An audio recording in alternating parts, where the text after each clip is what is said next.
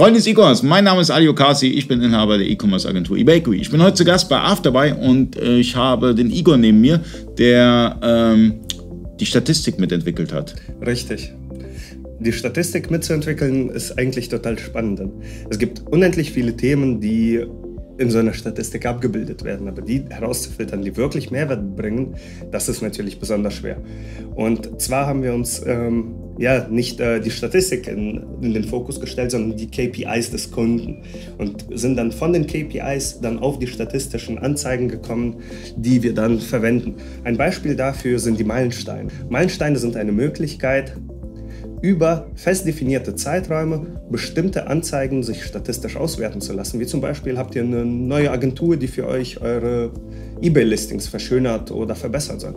Das könnt ihr dann auswählen in der Statistik, den Zeitraum, in der die Agentur für euch tätig war, auch auswählen und dann seht ihr wirklich haargenau, ob diese Agentur dann etwas verbessert hat oder nicht. Und sowas geht bei uns über die Meilensteine in der Statistik. Natürlich bietet die Statistik auch ja, die Standardansichten. Man sieht die Renner, man sieht die Penner, man kann Werte filtern und natürlich hat man eine vernünftige Produktstatistik, die auch Produkte nach Sets aufschlüsselt. Im Moment sind wir so dabei, die letzten Züge von erweiterten Identifikatoren zu machen. Wir haben natürlich in Afterbuy eine eigene Produkt-ID, aber für viele Kunden ist es auch wichtig, noch erweiterte Identifikatoren zu wählen, zum Beispiel die EAN. Und auch das wird sich in sehr naher Zukunft in der Afterbuy-Statistik auswählen lassen. Hm, das ist aber annähernd schon Controlling, wenn du gerade das Beispiel gebracht hast. Eine Agentur arbeitet für mich ja, als Händler ähm, und ähm, verändert jetzt was bei den eBay-Listings, verändert was bei den Amazon-Listings. Und dann kann ich durch diese Statistik herausfinden, okay, gab es eine Auswirkung, gab es einen Impact oder äh, hat es jetzt, äh, ging es in die andere Richtung und das zeigt mir alles euer Statistiktool. Genau, also der Gedanke dahinter war ja, dass äh, einer der wichtigsten Faktoren dieser Customer Acquisition Cost ist.